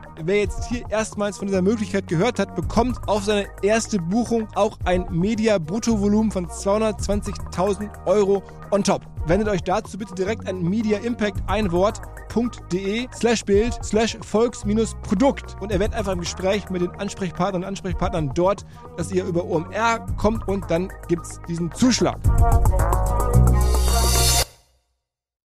Zurück zum Podcast. Was ist denn, ähm, also aber glaubst du trotzdem, dass man damit gegen, gegen dann diese Stärke der Premier League, gegen diese riesigen Gelder ankommen kann? Wahrscheinlich ist das nur ein kleines Element, um dagegen zu kämpfen, aber es wird nicht reichen. Genau, ist eins von mehreren Elementen. So, äh, gegen die Premier League kommst du nicht an. So, die ist mit sieben Meilenstiefeln enteilt. Die hat keine Sprachbarriere und sowas. Äh, also von daher hat sie es auch sehr, sehr viel einfacher. Und in dem, im richtigen Zeitpunkt war sie voll da. Also äh, als die Digitalisierung richtig losging. Ähm, wir müssen, glaube ich, aufpassen, dass uns Frankreich nicht überholt, Italien überholt. Also Spanien und ähm, äh, England sind fernab. Aber dann müssen wir diesen Platz drei müssen wir behaupten. Und dafür müssen wir was tun. Dafür müssen aber auch wieder Stars in die Bundesliga. Ich habe manchmal das Gefühl, dass wir so eine Starallergie haben. Wir kreieren gar keine Stars. Also Manuel Neuer, wenn der äh, in seiner Karriere einmal zu Real Madrid gewechselt wäre, dann vielleicht noch zu Chelsea wäre, global ein größerer Star, hätte wahrscheinlich noch kann wahrscheinlich noch eine Null hinter seinen Followerzahlen machen, so wie Mesut Özil das ja beispielsweise gemacht hat. Wir müssen lernen, dass wir auch Dinge wieder groß machen in Deutschland das betrifft jetzt nicht nur den Sport, auch die Wirtschaft und Politik, dass wir uns auch feiern für Dinge, dass wir das Glas halb voll sehen. Und wir neigen dazu, ähm, kritischer mit uns zu sein als mit anderen. Äh, das hilft sicherlich, um Objektivität äh, walten zu lassen, aber das hilft uns nicht ähm, beim Finden von Erlösmodellen und Vermarktungsstrukturen. Und äh, 50 plus 1 ist das eine, aber das andere ist ähm, zum Beispiel das Thema der Genossenschaftsprinzip. Also, ne, wir sind jetzt beide Schalker. Warum Schalke hat 180 Millionen Verbindlichkeiten. Warum prüft man nicht ernsthaft das Thema der Genossenschaft? So, und wenn du dann eine Argumentation hast, unser Scheich sind äh, 160.000 Fans, dann finde ich das sehr, sehr spannend. Also das würde dann so funktionieren, 160.000 Fans würden jeweils dann, äh, was wären es, 100 Euro bezahlen oder sowas? Oder wie viel ja, wären? wahrscheinlich dann Schalke eher 190,04 und dann gibt es vielleicht auch Superfans, die dann für einen Stadionsitz oder so vielleicht auch 190.000 Euro äh, bezahlen. Also ich glaube, du kannst damit sicherlich mindestens 180 Millionen ein, äh, Euro einnehmen. Meinst du wirklich? Ja. Man könnte, ich meine, das gab es ja schon als Prinzip Fananleihe und sowas. Ja. Also das also nochmal neu aufzulegen. So Art, also ich glaube, du bist, würd, könntest Schalke ähm, sehr schnell schuldenfrei machen, ja. Über einfach die Mitglieder? Ja. Okay. Was fällt dir noch so ein an, an, an weiteren, sagen wir mal, USPs für die Bundesliga, die man rausarbeiten könnte? Ja, wir haben viel diskutiert über ähm, Stadien, ne? die toll sind, Begegnungen, die ähm, auch immer spannend sind. Siehe gestern, äh, letzte Tage dann Köln gegen Bayern 1-1 und so. Ne? Also Dinge, jeder kann gegen jeden dann auch irgendwo gewinnen. Am Ende wird dann doch irgendwie Bayern immer Meister, aber ansonsten hat der Wettbewerb ja eine totale Lebendigkeit. Eintracht Frankfurt hat einen unfassbar tollen Weg äh, in den letzten Jahren hingelegt. Der HSV wird wiederkommen. Also ja? der HSV wird dieses Jahr aufsteigen, ja. okay. Ja. Und äh, äh, die Stadt sehnt sich ja auch danach. Also äh, der Sport, also ich kann mich erinnern, ich bin nach Hamburg gezogen, da hat der HSV europäisch gespielt. Und was war das für ein tolles Gefühl, in dieser Stadt zu leben, dann auch in so Sommermonaten oder so. Und du wusstest, äh, da ist eine andere europäische Großmacht, die heute in, gegen den HSV spielt. Unfassbar. So, und ich, das würde ich mir wieder wünschen. Und deswegen sollten wir auch alle irgendwie egal ob man jetzt Pauli oder HSV-Fans ist, man sollte Sportfan dieser Stadt sein. So und der HSV ist da sicherlich äh, eins, einer der Erfüllungsorte. Sag mal, ähm, was wir gerade, wo wir gerade so viel über so die Digitalthemen sprechen, ähm, nochmal ganz kurz zurück zum, zum äh, Bundestagswahlkampf, da hast du gerade von Plakaten gesprochen, die rot waren und also Slogans, die geklebt wurden und so. Hat da eigentlich da digital keine große Rolle gespielt? Nicht die, die man als Online-Marketing-Rockstar wahrscheinlich vermutet. okay. Nein, also tatsächlich ist es so, dass ähm, äh, für, also ich, ich mag gerade diese Begrifflichkeit unswipeable Content. Mhm. So, das heißt, ein Plakat steht einfach im Weg. Und ich kann durch Digitalisierung kann ich dieses Plakat ja auch sogar noch beweglich machen und so weiter. Wahlkampf ist ein bisschen, ja, antizyklisch, weil es gibt dann auf einmal Plakate auf Flächen, wo sonst keine Plakate stehen. Das heißt, die stehen im Weg rum. So, und dadurch nehmen diese Plakate, und wir hatten dann ungefähr 450.000 in ganz Deutschland mit Olaf Scholz, die bekommen eine Wucht. Du fährst durch die Stadt und du merkst, es ist gerade kein Zirkus in der Stadt, sondern es ist irgendwie in den nächsten sechs, acht Wochen Wahl. Und dadurch ähm, ähm, haben wir die Wahl gewonnen, äh, durch diese radikale Vereinfachung im, im Look, in den Botschaften. Und in der Digitalstrategie haben wir an vielen Stellen ähm, größte gemeinsame Nenner gesucht, statt auseinander zu dividieren in den Zielgruppen. Das heißt, also jetzt, wir haben ja die Wahl gewonnen, deswegen kann ich es ja jetzt sagen. Ähm, wir hatten zum Beispiel auf dem Plakat ähm, jetzt, jetzt bezahlbares Wohnen äh, wählen.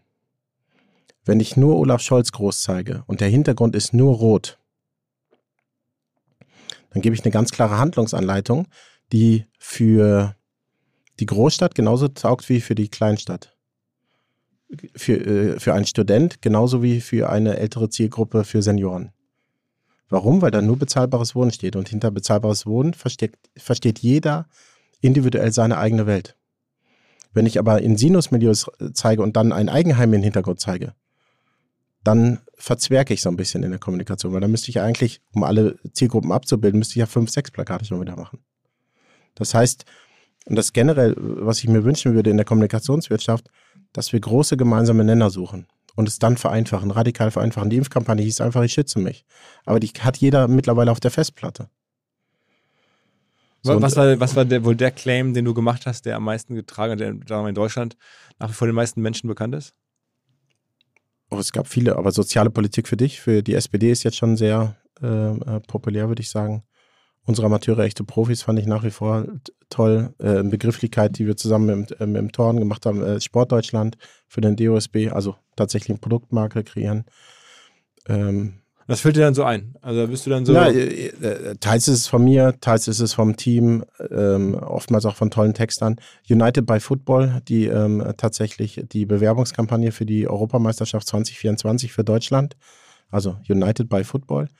Äh, den Claim äh, habe ich geschrieben, so und viele andere Dinge irgendwie sind mit dem Team entstanden, zusammen entstanden. Also ähm, da gibt es, manchmal gibt es diesen einen Urvater, manchmal ist es dann aber auch so, dass dann mehrere sind, die an einem Thema arbeiten und man gemeinsam auch zu, dieser Lösung kommt. Es gibt jetzt eine ganze Reihe von Agenturen, die sind eher so aus dem PR-Bereich kommen. Also Story Machine ist zum Beispiel so ein Kai Dickmann und, und das Team, ähm, äh, die auch sehr stark Personen coachen und Social Media machen für CEOs, äh, Unternehmer. Ist das auch was, was du dir vorstellen könntest? Ich meine, du machst es ja auf eine Art für, für jetzt Fußballprofis. Ähm, aber von anderen ist mir das nicht bekannt. Äh, grundsätzlich ja, kommt jetzt eher auf den Typ an. Also wir sind jetzt, also wir machen jetzt auch nicht so klassisches Neugeschäft, sondern wir gehen ans Telefon. Das heißt, also wenn jemand anruft und sagt, er wird das gerne machen, dann tauschen wir uns damit aus und dann überlegen wir, ob wir es machen. Also letztes Jahr haben wir länger mal mit Jan Ulrich äh, zum Beispiel gearbeitet, haben dieses Wording Retour, auch Retour de France und so weiter auch, äh, äh als Gedanken gehabt. Ähm, also, was, was ist daraus geworden? er, das, es wird jetzt einen Film geben, äh, er macht das jetzt mit anderen Partnern, ähm, aber der, also dieser Gedanke Retour äh, dann auch für ihn, um praktisch auch alte Sorgen loszuwerden oder so und sich frei zu, zu strampeln im wahrsten Sinne des Wortes oder so, ja. Das entsteht dann auch in der gemeinsamen Zusammenarbeit. Und dann ruft da Jan Ulrich quasi bei dir an oder lässt sich eine Nummer geben und sagt, Mensch, ich Ja, oder, oder äh, in dem Fall dann der Dirk Baldinger als äh, sein persönlicher Kontakt. Jetzt macht er mit Paul Ripke sehr viel, also von daher, ja, alles gut. Hattest du auch die Idee, dann Jan und Paul zusammenzubringen? Nee. Ah, okay. Aber, aber gibt es noch andere Personen, also wo du sagst, für die wäre doch eigentlich gut was zu machen oder das, das, da hättest du Ideen oder so? Glaub schon. Sag mal ein paar. Na, ich, ich weiß jetzt nicht, ähm, konkrete Personen äh, würde ich jetzt wahrscheinlich nicht nennen wollen, aber es gibt viele, ähm, die besser kommunizieren können, die einfacher kommunizieren können, die proaktiv kommunizieren können. So, ne? Wir hatten jetzt in den letzten Wochen die Panzerdiskussion, die jetzt Olaf Scholz herausragend wahrscheinlich gelöst hat, aber zwischendurch gab es auch irgendwie dieses Vakuum und jedes Vakuum will sich erfüllen. Das fühlt sich dann auch schnell mit Populisten oder mit populistischen Aussagen oder Falschaussagen. Ähm, Konrad Adenauer hat mal gesagt, so ähm, manche Dinge bespricht er noch nicht einmal mit sich selbst. Das fand ich eigentlich ein schönes, äh, schönen Satz für einen Bundeskanzler, weil ich glaube, es gilt jedem Bundeskanzler so. Gestern Abend war ich auf einer Veranstaltung, da wurde gesagt, dass vielleicht ähm, Fridays for Future die erfolgreichste Marketingkampagne, zumindest in Deutschland der letzten Jahrzehnte, äh, gewesen ist. Würdest du dem zustimmen? Ja, also ich, äh, herausragende Idee. Und auch schön, weil es heißt Fridays for Future, also etwas für etwas und nicht gegen etwas. Und ich glaube, um nachhaltig äh, erfolgreich zu sein, um zu verfangen und eine Massenbewegung zu starten, ist man lieber für etwas. Also damals in der Flüchtlingskrise äh, 2015 hatten wir zum Beispiel mal eine Kampagne dann auch als privates Engagement gestartet, die hieß, jeder hat das Recht auf Menschenrecht. Das war dann so eine Promi-Kampagne ne? mit, mit diversen Leuten, eine Mitmachkampagne im Netz. Ähm, aber die hat nicht gesagt, Flüchtlinge ja oder nein, weil da kannst du ja tatsächlich, oder da gibt es unterschiedliche Positionen, nicht auch im politischen Lager und so weiter. Wenn du aber sagst, jeder hat das Recht auf Menschenrecht, dagegen kommst du nicht an. So, Fridays for Future ist, das Wichtige ist vor in dem Satz. Nämlich man ist für etwas. Aber was die auch machen, die provozieren natürlich auch irgendwo mit, mit Streiks und äh, jetzt geht es ja bei anderen, äh, sagen wir noch, darüber hinaus. Also, aber du stehst auch. Fridays for Future provoziert ja eigentlich nur mit Demonstrationen und das friedlich. Und die Demonstrationen sind sogar angemeldet. Das ist nicht die letzte Generation. Das ist der Unterschied zwischen Fridays for Future und warum ich meine Kinder eher zu Fridays for Future schicken würde als zur letzten Generation. Aber generell stehst du ja auch ein bisschen für Provokation. Also, ich meine, wenn man dich auch kennt, wenn man mit dir arbeitet, viele sagen, Mensch, der, der ist krass, der ist gut, aber der ist auch nicht einfach. Ich glaube, ich bin sehr einfach. Ich glaube, ich bin sehr einfach. Also es gibt auch so Erzählungen, da war ich nicht dabei, da gab es irgendwie Branchenveranstaltungen, wo du vorne auf der Bühne standest und erstmal das Publikum beleidigt hast. Nee, ich habe wahrscheinlich einfach. Nee, wüsste ich jetzt nicht. Ich hab, rede sehr oft gerne Klartext, ja. Was so. ja heutzutage nicht ganz so einfach ist. Ja, aber es, ich glaube, es braucht ja auch eine Progression. Also es braucht ja auch eine, eine, progressive Kraft, um Dinge, um den Status quo nicht zu verteidigen, sondern in Frage zu stellen. Und ich bin, glaube ich, sehr gerne jemand, der den Status quo in Frage äh, stellt, weil er Dinge verändern möchte. So und äh, nochmal, ich, ich bin jetzt kein, ich bin jetzt keiner für einen Verwaltungstrakt. Und wenn jetzt Kunden irgendwie äh, nur eine, eine Erfüllungsgehilfen suchen, dann sind wir auch die falsche Agentur, sondern ich möchte ja etwas bewegen. Deswegen sage ich bei allen unseren Kunden, ich möchte einen Vorher-Nachher-Aspekt haben. So, das heißt, ich, ich, möchte etwas verbessern. Ich möchte nicht einfach Geld verdienen. Das ist ein anderes Geschäftsmodell, Geld zu verdienen. Du würdest eigentlich auch perfekt zu sagen wir, jungen Firmen, Startups passen und die sozusagen äh, am Anfang begleiten, wenn sie noch weniger vielleicht Geld haben. Erfolgsbasierte Abrechnung hast du gerade erzählt. Gleichzeitig auch ein bisschen wir, Aufmerksamkeit schaffen für Sachen, die schwierig zu bewerben sind oder, oder ohne jetzt große Mittel durch eine gewisse Provokation, durch ein Vorher-Nachher. Hast du viele Startup-Mandanten? Gar, also äh, gar nicht so, weil äh, im Moment sind wir eher so, dass wir uns auf Politik, Soziales und Sport konzentrieren. Wirtschaft haben wir jetzt noch nicht so groß praktisch als Thema erschlossen. Kann vielleicht über die Zeit jetzt kommen. Aber in Deutschland gibt es ja auch viele gute Agenturen. Von daher war das so die Spezialisierung, mit der wir praktisch erstmal in den Start gehen wollen. Das wird jetzt mit dem Wachstum, ähm, wird es wahrscheinlich ein bisschen nachhergehen, dass wir auch mehr Wirtschaftskunden aufnehmen. Aber nochmal, also entweder klingelt bei uns das Telefon, dann gehe ich ran und dann hören wir uns was an, aber ich, ich, ich mache jetzt nicht irgendwie Aussendungen oder schreibe jetzt äh, 5000 Marketingleute an, dürfen wir uns mal vorstellen. Das, äh, also zum Glück müssen wir es nicht machen. Und das schafft man sozusagen so im Vertrieb, mit so einer Passivität im Vertrieb ähm, auf dann am Ende ungefähr 10 Millionen Euro Umsatz? Na, also dieses Jahr hatten wir jetzt 9 Millionen ne, mit der Schweiz und ähm, das ist jetzt innerhalb, also wir haben ja die Agentur erst neu gegründet mit Dennis 21, äh, 22 wurden wir Agentur des Jahres, jetzt haben wir 23, also wenn du so willst, ist der, der Track Record schon ganz gut, aber wir haben keine Umsatzziele, sondern wir haben ähm, Qualitätsziele, wir haben keine Quantitätsziele, sondern Qualitätsziele. Wir, wir möchten gutes Zeug machen, wir möchten kreativ, strategisch intelligente Arbeiten machen, die auch eine gewisse Öffentlichkeit haben und die deren Konsequenz ist automatisch eine Nachfrage an uns. Und ein Magnetismus. Und das ist doch tausendmal besser für mich, gutes Zeug zu machen und das Telefon klingelt. Weil dann, wenn jemand anruft, hat er schon ein konkretes Vorhaben.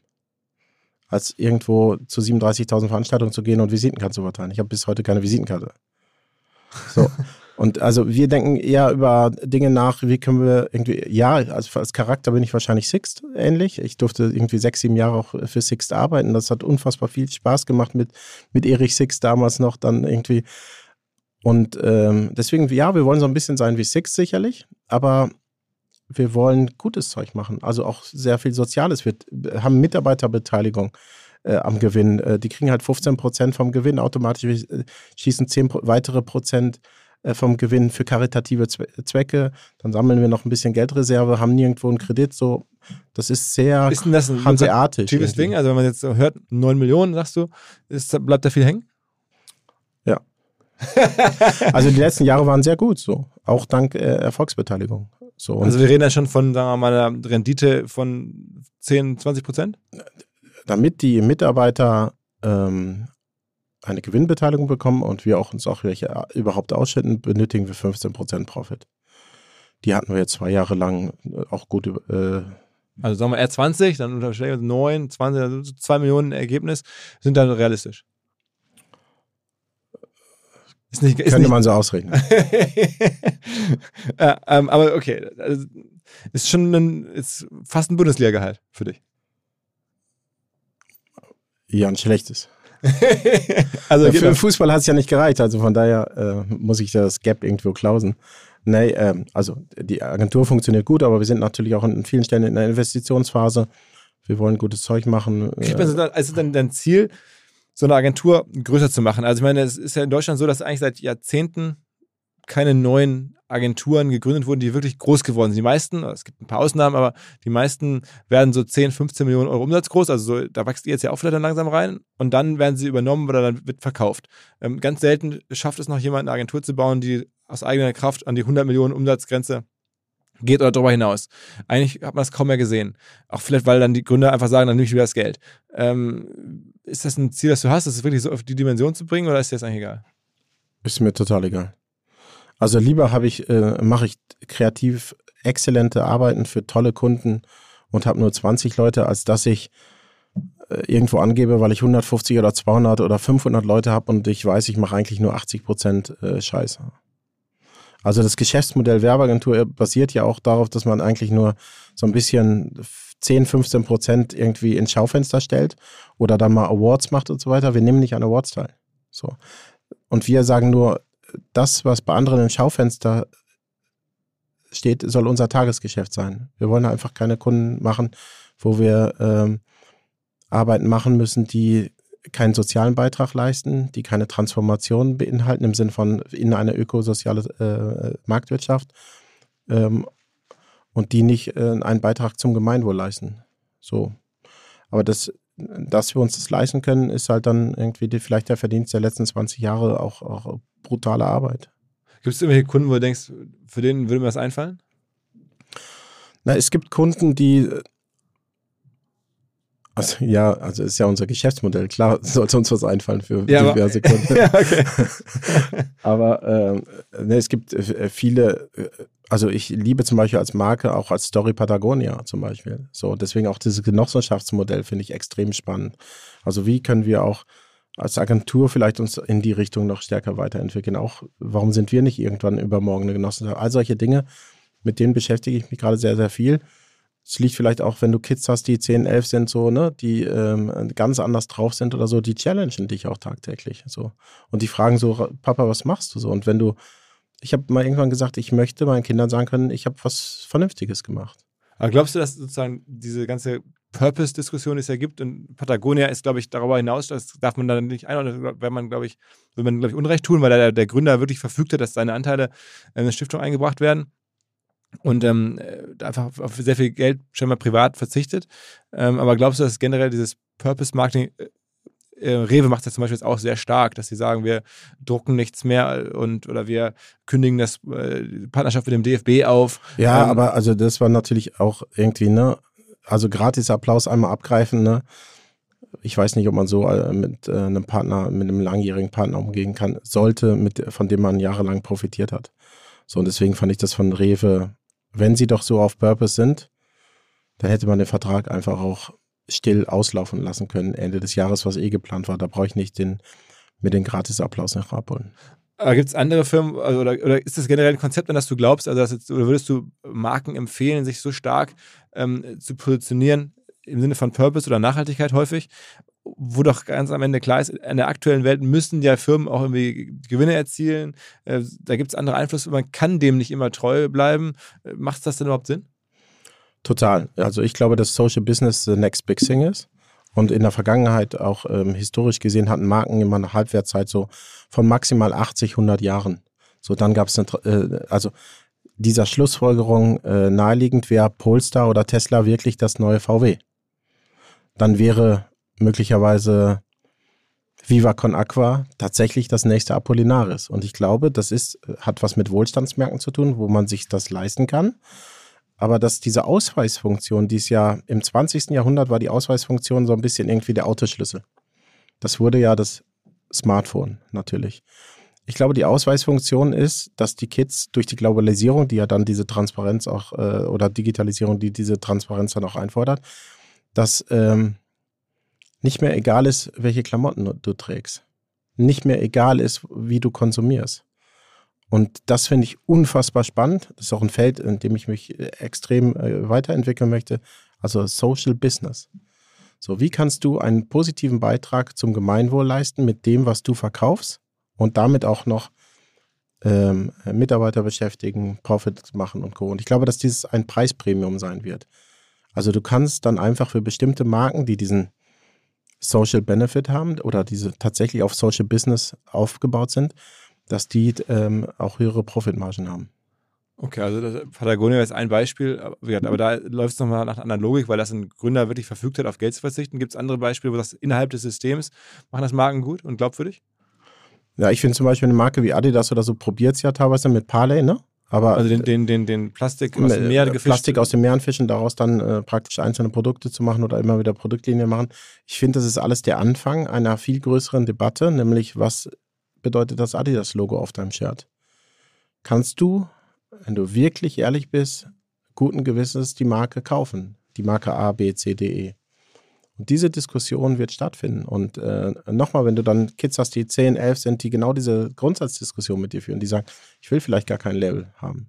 Aber ist das nicht eine, auch eine Elitendiskussion, würde sagen, äh, ja, in bestimmten Kreisen, äh, Kommunikationsbranche, darüber natürlich auch irgendwo Medien, aber Kulturbetrieb, wohlhabende Menschen. In Wohlstandsmärkten. In genau, Wohlstandsmärkten. Aber, aber, selbst in Deutschland ist es doch so, wenn, wenn man guckt, am Ende äh, Primark oder H&M und so, oder noch, weiß ich nicht, äh, Shein, ähm, das weiß man, dass es, oder das kann man ja sich leicht vorstellen, dass es irgendwie einfach sehr wenig nachhaltig ist, trotzdem boomt.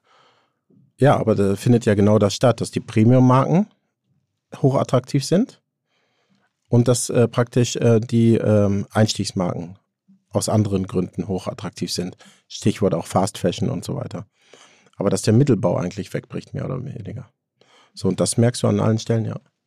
Okay, aber es ist ja dann trotzdem die Mehrheit der Bevölkerung die sagt einfach, ich äh, ist mir egal, ob ich Purpose oder nicht, ich brauche einfach jetzt hier für wenig Geld irgendwie neue Mode, deswegen gib mir her, was da ist, ich nehme alles. Ja, aber nochmal, wir haben jetzt 23, was ist, wenn wir in 32 sind? Was ist die Diskussion, wenn wir in 2040 sind? So, und ich glaube daran, dass, also die Frage ist ja mal, welche Strategie hast du? Hast du Quantitätsmodelle, hast du Qualitätsmodelle? So, und ich glaube, dass äh, Social Business unfassbar interessant sein wird. Aber selbst für die, selbst für die wirklich die breite ja. Bevölkerung. Die Frage ist, es gibt, äh, es gibt doch auch in, in, also in 2023 sind doch Dinge undenkbar, die 1970 noch denkbar gewesen wären. Reden wir über Sprache, reden wir über äh, Weiterentwicklung von Märkten und so weiter. Was ist denn in 20, wie sieht die Welt 2040 aus? Wenn die ganze Welt weiß, dass das T-Shirt mit, also wenn du jetzt kein Logo hast, okay, ne? aber wenn das Logo hat eine Ausweisfunktion und wenn diese Ausweisfunktion negativ belastet ist, dann traust du dich auch im Einstiegsbereich dich nicht damit mehr sehen zu lassen. Also Adidas hatte die Kane West gerade Diskussion auch ein Stück weit, ne? Da merkst du ja, welche Implikationen solche Dinge haben können. So, und äh, ich finde das Thema einfach, the next big thing is social business. Also nicht, ich glaube ich glaub nicht an Metaverse und sonst was. Ich glaube, Social Business, also Real World Social Business. Ähm, sag mal ein paar Worte zu deinem aktuellen Hobbyprojekt oder deinem Dauerhobbyprojekt im TuS Haltern. Ähm, das ist ja auch ein Fußballverein in der aktuell vierte Liga, ne? Westfalenliga. Oh, äh, ähm, noch ja, wir, wir, ja, wir waren in der Regionalliga. Ähm, da bist du auch nebenher aktiv und versuchst du diesen Verein aus dem Nichts irgendwo noch hin, hinzubringen oder ist das mehr so ein bisschen eine Spielerei nebenher? Das ist der Jugendverein ja von mir, Benedikt Hövedes, Christoph Pizzelder, Sergio Pinto. Also so, viele Bundesligaspieler, die da rausgekommen sind? Ja, also warum? Aber also, schon lange keiner mehr. Ja, Nummer 5 lebt. ähm, äh, also, das ist einfach mein Heimatverein ähm, und ich habe da jahrelang spielen dürfen. Das ist meine die Heimatstadt. Wir sind da jetzt auch gerade Hauptsponsor, ne, um diesen Verein halt Mit zu Brinkert Glück mit äh, dem Bäckerei meines Bruders. okay. Ähm, und wir haben tatsächlich ähm, unter der Zeit dann auch, als wir mal geguckt haben, wie weit kann uns dann praktisch auch, wie weit kann es reichen, wie weit kann man den Fußballverein weiterentwickeln, waren wir in der Regionalliga, haben gegen also Rot-Weiß Essen. Vierte Liga, genau. Genau, haben gegen Rot-Weiß Essen auch 1-1 gespielt, also keine ja. Punktspielniederlage bis heute. Ja. Ähm, haben dann aber praktisch in diesem, weil Regionalliga, wir, für uns war immer klar, wir wollen eigentlich ein Amateurverein, ein ambitionierter Amateurverein sein, mit einer tollen Jugend. Äh. Und äh, da sind wir auf dem besten Weg hin. Wir haben dann freiwillig den äh, Rückzug aus der Regionalliga gewagt. Warum? Weil da, das sind halbprofessionelle Bedingungen. So, da äh, trainieren die Spieler irgendwie fünfmal die Woche plus Spiel Du hast einen, auf einmal einen Staff, äh, auch äh, eine Organisation, um diese Spiele zu machen. Du hast Sicherheitsspiele. Das heißt, du hast Polizeibesprechungen und Co., weil dann der die Fans von Rot-Weiß Essen oder Preußen Münster oder dergleichen einfach auch ähm, so zahlreich sind und auch teilweise dann auch mit Ultra-Gruppierungen äh, äh, oder so dann auch als von der Polizei äh, als Sicherheitsspiele eingestuft werden. Und das hat den Verein dann auch so ein bisschen an seine Grenzen gebracht. Wir durften nicht in der Stausee-Kampfbahn spielen, sondern wir mussten dann ausweichen nach Wanne Eickel oder, ähm, in an, oder auch zu Wattenscheid 09. Ähm, und dann haben wir gesagt, das, das Spiel machen wir jetzt nicht mehr mit. Christoph war auch natürlich Mäzen, ist dann auch praktisch nicht mehr Mäzen gewesen. Und ähm, in, aus der Situation heraus gesagt, haben wir dann die Krise als Chance genommen, uns neu zu erfinden und haben gesagt, wir sind das äh, Athletik Bilbao des Amateurfußballs. Also der Bilbao-Weg. Das hieß nichts anderes als, ja, wir haben nicht mehr diese finanziellen Möglichkeiten, ergo gehen wir einen Schritt zurück und gehen nochmal stärker auf die Stadt zu. Unser Star ist die Stadt, ist der Claim jetzt. Und äh, versuchen die Stadt in den Vordergrund zu rücken, versuchen aktives Vereinsleben zu haben, als ambitionierter Amateurverein. Äh, der aktuelle Trainer ist jetzt auch Mitarbeiter bei uns, bei Brinkert Lück. Ähm, also wir haben da eine enge Vernetzung. Der Pressesprecher ist Social Media Manager bei uns und äh, wir haben immer gesagt, dass Agentur so, ja, wir haben die Headquarter Zürich und ähm, Hamburg, aber wir haben Satellit in Haltern am See. Äh, da sind jetzt mittlerweile vier, fünf Leute so in NRW generell für uns tätig. Und vielleicht ähm, kommt als nächstes Berlin dazu. So, und damit fühlen wir uns eigentlich sehr, sehr wohl. das heißt, der, der, Trainer von Haltern am See ist auch bei euch auf Payroll. Das ist ja abgefahren. Ja, ja, also. Wie ist denn, also wenn man dich jetzt so verfolgt, dann hat man das Gefühl, der Moment wird kommen, wo du aus der Werbung oder aus dem Agenturleben nochmal rausgehst und selber vielleicht in die echte Politik oder in die Sportpolitik zumindest oder irgendwie eine Verbandstätigkeit auf die aktive Seite wechselst. Ist das denkbar? Langfristig ja. Mittelfristig, kurzfristig nein, aber langfristig äh, ja, ist das, glaube ich, eine logische Konsequenz. Also es könnte sein, dass wir noch Raphael Brinkert als äh, Schalke-Präsidenten erleben vielleicht oder... Ja, Präsident gibt es ja nicht im Fall. es gibt ja nur einen Vorstandsvorsitzenden. Das ist ein schönes Bild gerade. Ähm, äh, das ist auch kein Geheimnis, dass vor zwei Jahren äh, die konkrete Frage im Raum stand, ob ich äh, Vorstandsvorsitzender werden möchte.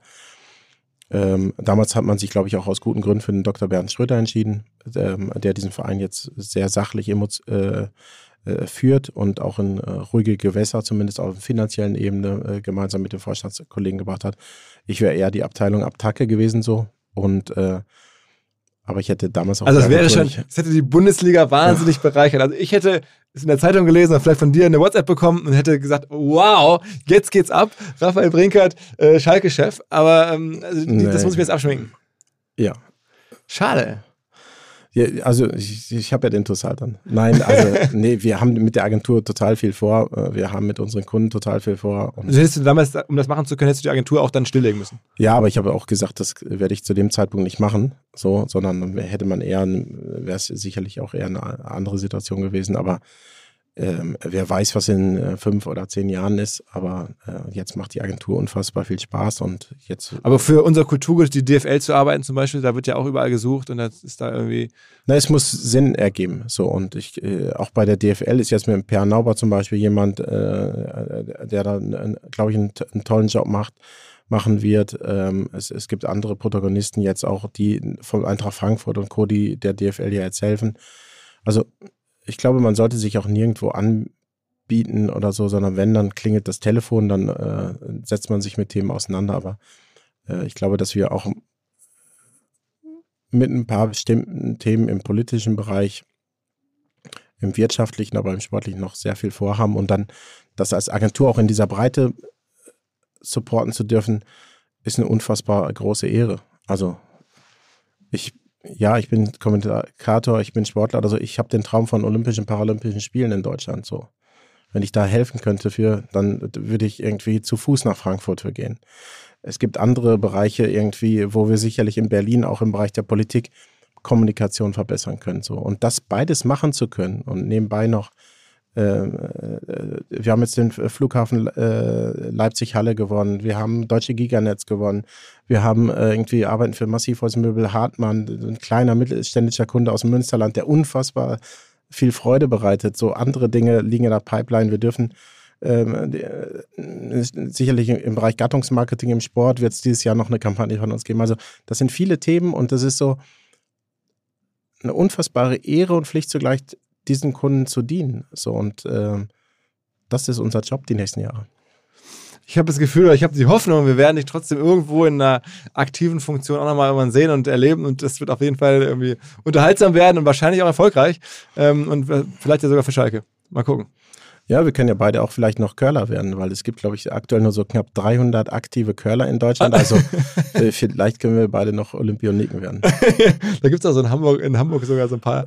Äh, ja, glaube, also Menschen, wenn wir morgen ein Team gründen, dann ist die Wahrscheinlichkeit so 1 zu 13, dass wir möglicherweise für Deutschland, glaube ich, äh, antreten. Von daher sollten wir mal drüber nachdenken. Also wir bleiben auf jeden Fall an deinen äh, Projekten dran. Ähm, vielen Dank, dass du reingekommen bist und ähm, ja, dann in einigen Jahren hoffentlich wieder. Bis dahin. Bis dann. Ciao, ciao.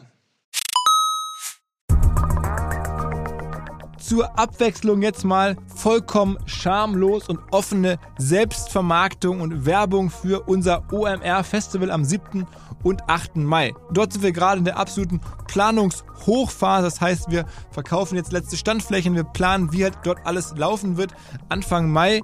Und weil das so ist und weil wir noch einige Flächen und Möglichkeiten, Masterclasses, Präsenzen frei haben, wollte ich nochmal dazu aufrufen, sich da bitte zu melden, wer noch nach neuen Kunden, nach neuen Leads sucht, wer eine Plattform sucht, um seine Brand transparenter und sichtbarer zu machen, wer in irgendeiner Form nach Nachwuchs, nach Talenten sucht.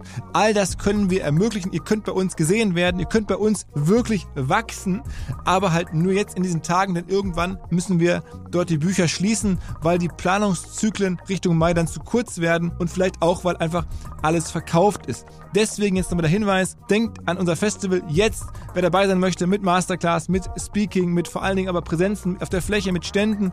Einfach ganz kurze Mail an inbound.omr.com. Innerhalb eines Tages melden sich da eine Kollegin, ein Kollege und dann startet die Zusammenarbeit.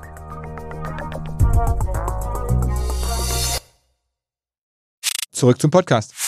Dieser Podcast wird produziert von Podstars bei OMR.